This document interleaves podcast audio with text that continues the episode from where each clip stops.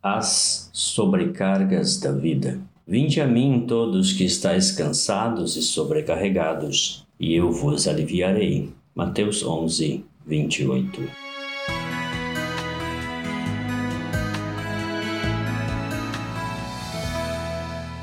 Será que a dor é um erro grosseiro de Deus? Essa é a pergunta feita por Philip Yancey.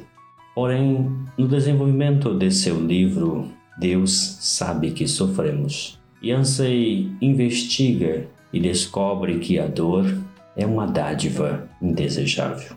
A dor pode se tornar, sim, uma sobrecarga da vida. Existe, todavia, aquela dor que nós podemos chamar de uma dor natural. Esta é uma boa dor. Ninguém gosta, evidentemente, de bater o dedo nos cantos dos móveis, mas é inevitável sentir dor quando isso acontece. É uma resposta natural do corpo. Todo o nosso corpo está estruturado de tal maneira a que, quando somos feridos, quando algo bate com força contra o nosso corpo, nós sentimos dor e a dor é exatamente um sinal, um aviso de que algo não está bem e algo precisa ser feito em relação àquilo que não está bem. Por isso, a dor é como um sinal de alerta. Ela nos previne de que algo não está funcionando como deveria funcionar.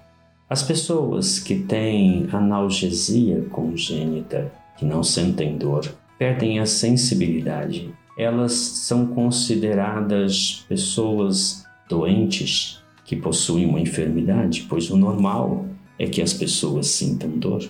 Em seu livro, Philip conta a história vivenciada pelo Dr. Brand. Dr. Brand trabalhou com leprosos na Índia. Certa ocasião, ele tentou abrir a porta de um pequeno depósito, mas o cadeado estava enferrujado e não cedia. Um paciente, um garoto de 10 anos com hanseníase, Desnutrido e raquítico, aproximou-se dele sorrindo e disse: Deixe-me tentar, doutor. Pegou a chave e, com uma contração rápida de mão, virou a chave na fechadura.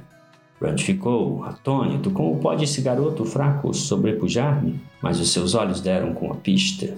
Sangue. Era sangue caído no chão. Examinando os dedos do menino, Brand descobriu que o fato de dar a volta na chave tinha aberto uma ferida profunda em seu dedo, a ponto de ficarem expostas pele, gordura, articulação.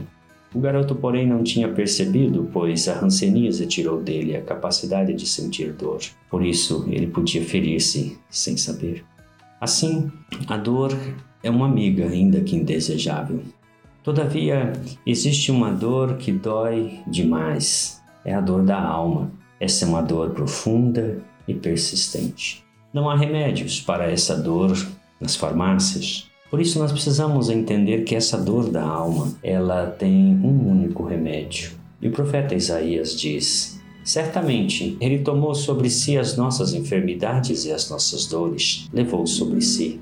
Nós o reputávamos por aflito, ferido de Deus e oprimido, mas ele foi traspassado pelas nossas transgressões e moído pelas nossas iniquidades. O castigo que nos traz a paz estava sobre ele, e pelas suas pisaduras fomos sarados. Jesus, o homem de dores, levou sobre si as nossas dores.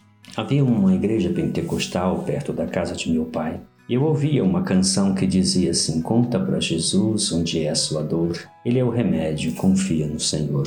Há muita verdade neste velho cântico, pois um dia, porque Jesus levou sobre si as nossas dores, não haverá mais dor, pois se diz a respeito daquele novo céu e nova terra, que Deus lhes enxugará do olho toda lágrima, a morte já não existirá, não haverá luto, nem pranto, nem dor, porque as primeiras coisas passaram. Apocalipse 21, 3 e 4. Jesus levou sobre si as nossas dores, as dores mais profundas de nossa alma. Vinde a mim, todos que estáis cansados e sobrecarregados, eu vos aliviarei.